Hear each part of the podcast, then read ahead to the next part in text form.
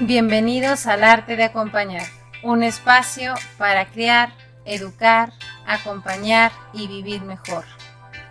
Cuando las palabras no hablan y las acciones gritan. Hola, hoy vamos a hablar sobre la tendencia hacia la vida social o orientación social. ¿Recuerdas que hemos venido platicando de las tendencias? De estas guías internas que tenemos los seres humanos y que nos llevan a tener una vida, no sé si decirte más plena, pero nos llevan a construir una vida con ciertos rasgos y con ciertas guías y ciertas orientaciones que pueden ayudarnos como en el día a día, ¿no?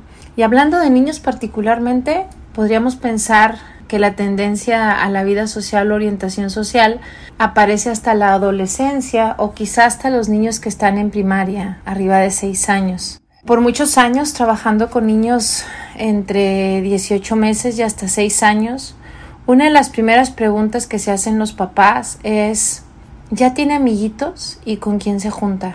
Esa es una pregunta eh, como que los padres están buscando un tanto sentirse tranquilos por dejarlos en la escuela y en un como segundo plano saber que tienen un espacio como de contención a través de lo que conocemos como la amistad, ¿no? En este sentido, quiero decirte que la primera actividad que tiene que realizar un niño al llegar a un ambiente escolar o a un ambiente nuevo es, su necesidad eh, de adaptación. El primero va a pasar por un proceso de adaptación. Este proceso de adaptación puede tardarse de un mes, dos meses, tres meses, depende de cada niño. Al principio, en los niños de edades muy tempranas, lo manifiestan llorando. Cuando los separamos de papá o de mamá, se quedan llorando en la escuela y obviamente los papás se van muy angustiados porque nadie queremos ver llorar a nuestros hijos y ninguna maestra quiere tener a un estudiante llorando, pero esta es una realidad. El proceso de adaptación paulatinamente el niño deja de llorar. El hecho de dejar de llorar no quiere decir que su adaptación se ha cumplido. Quiere decir simplemente que se siente más seguro que al principio o que ha encontrado un espacio donde va entendiendo cómo se mueve la rutina en el día a día. Lo que yo observo es que al principio, cuando está llorando, no quiere estar con nadie porque todos somos desconocidos para él, aunque esté su hermana, aunque esté el amiguito. Eh, el proceso de adaptación es un proceso natural que viven los niños al ingresar a una guardería, a una estancia, a su primer colegio. Con los días eh, va a buscar estar cerca de un adulto, eh, ese adulto, el niño necesita tener un adulto como un acompañante, así lo llamo yo. Más allá de un maestro, eh, lo que necesita es sentir la presencia, ¿no? Eh, sentirse acompañado, sentirse como en este proceso de separación, sentir que tiene alguien que lo contiene, ¿no? Como a nivel emocional. Posteriormente se irá separando del adulto de a poco. A mí me llama la atención porque esta necesidad de sentirse acompañado, obviamente, eh, en ocasiones busca la mano de un adulto, en ocasiones pide los brazos de ese adulto, no se quiere separar porque es su referente de seguridad. Va dejando de llorar con los días y se queda en el espacio, pero no quiere decir que se queda ya interactuando a nivel de amistad. Se queda en algún sitio observando, caminando, sentado, etcétera. Esto tampoco quiere decir que está sufriendo, porque de repente me ha tocado atender papás o resolver dudas sobre, ay, es que lo vi solo, te lo vi muy aislado, porque creemos que una persona que está sola lo asociamos con el sentimiento de que está sufriendo o que está siendo rechazado. Yo te quiero decir que esto no es así, no necesariamente es así está en un proceso de adaptación. Necesita observar, necesita ver cómo se da el movimiento, necesita reconocer el espacio para que se pueda desarrollar en él una como segunda característica y es el sentido de pertenencia, es el sentido de ser y pertenecer a un grupo, de encontrar un lugar en ese espacio, ¿no? Entonces, hay mucho pasando a nivel interior como a nivel de seguridad. En ese sentido también se vuelve muy importante que cuidemos las interrelaciones, que cuidemos más allá de las interrelaciones, no estar cambiando a los niños de espacio en espacio, ¿no? No estarle buscando una escuela, un daycare, una guardería cada rato, dejarlo que pase idealmente por lo menos tres años en un espacio. Cuando siente que es y pertenece a un grupo, entonces ha completado como el proceso de adaptación e empieza a establecer relaciones con géneros, con sus compañeros, con su maestro, a establecer algún tipo de comunicación, podemos ver manifiesto el juego y enseguida la imitación. Estas serían las características por las que transita un niño, un niño un adolescente, un infante en la tendencia natural a la vida social o orientación social. Si te das cuenta, el primer paso que es la adaptación, bueno, más allá del primer paso, como la primera manifestación, es re importante cuidar la forma como ocurre. Casi siempre yo recomiendo que en los espacios donde hay niños pequeños, cuando digo espacios donde hay niños pequeños me refiero a niños de 18 meses en adelante o niños menores, ¿no? Los que van a guarderías desde los 45 días. Los niños entre los 0 y los 3 años. Eh, yo recomiendo que la separación sea paulatina.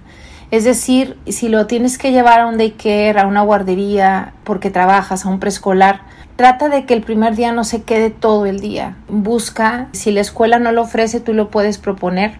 Busca que lo dejen al principio una hora, después dos horas, después tres horas, y así paulatinamente hasta que complete su ciclo. El niño no tiene referencias de tiempo y espacio, entonces de repente que lo lleven como a un lugar y que lo dejen ahí por mucho tiempo. Imagínate que es la primera vez que se separa de ti y lo dejas ahí desde las 7 de la mañana y lo recoges a las 6 de la tarde.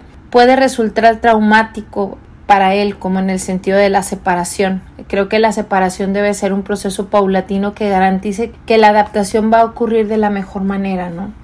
Y en este sentido, como la segunda manifestación, el sentido de pertenencia pueda de a poco ir ocurriendo esto no se va a dar en una semana, esto se va a ir dar paulatinamente, pero es importante que sepas como cuál es el recorrido que la vida, la tendencia de la vida social necesita transitar, ¿no?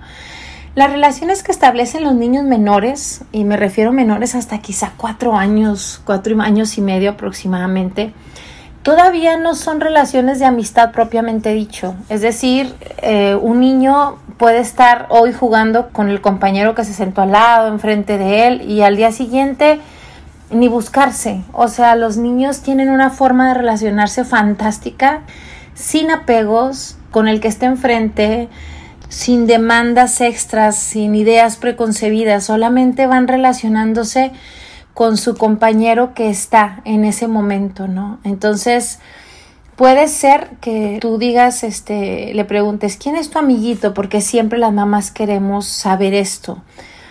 Él no te va a saber decir aunque tenga lenguaje, ¿no? O sea, tú le puedes decir, te juntaste con María hoy y él te va tal vez contestar que sí. O le puedes decir, estuviste con Paco y te va a mover la cabeza y te va a decir que sí ten en cuenta que no necesariamente está comprendiendo todo lo que le estás preguntando y quizás solamente está reconociendo Paco y María y tal cual no te puede expresar cuál es su vivencia. Lo que yo sí te puedo decir como desde la experiencia y lo que observo es que los niños, a diferencia de los adultos, se van relacionando como de una manera natural y simple, se acercan incluso al niño si un niño anteriormente les dio una mordida, los empujó, tuvieron ahí un encuentro con su cuerpo, ellos se van a acercar porque no tienen el recuerdo de, ay, ayer me mordió, ¿no? Este, me voy a retirar a 10 metros de distancia.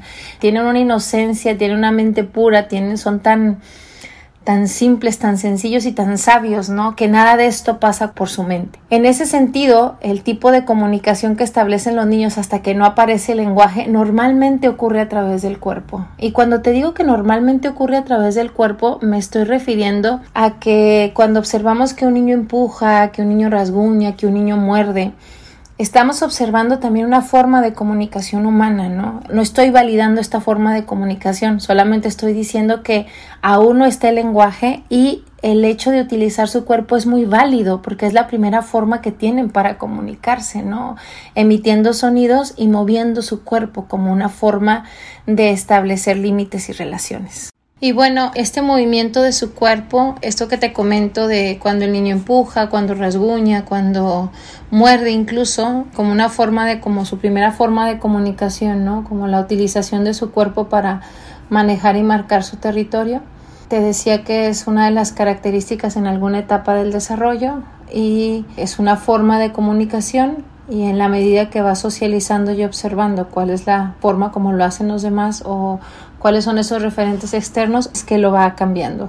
Es a través del juego que los niños pueden experimentar y aprender todo este tipo de relaciones interpersonales e intrapersonales. Y a través del juego también se da la imitación. Los niños tienden a imitar todo lo que ven o todas estas vivencias de las que son sujetos. Una de las actividades que más disfruto observar en los infantes, por ejemplo, es en uno de los materiales que hay dentro de los ambientes Montessori, que es bañar a la muñeca, cómo al realizar esa actividad hacen una proyección de la propia vivencia. Si tienen hermanos pequeños, hacen una proyección de lo que las madres hacen con sus hermanos pequeños.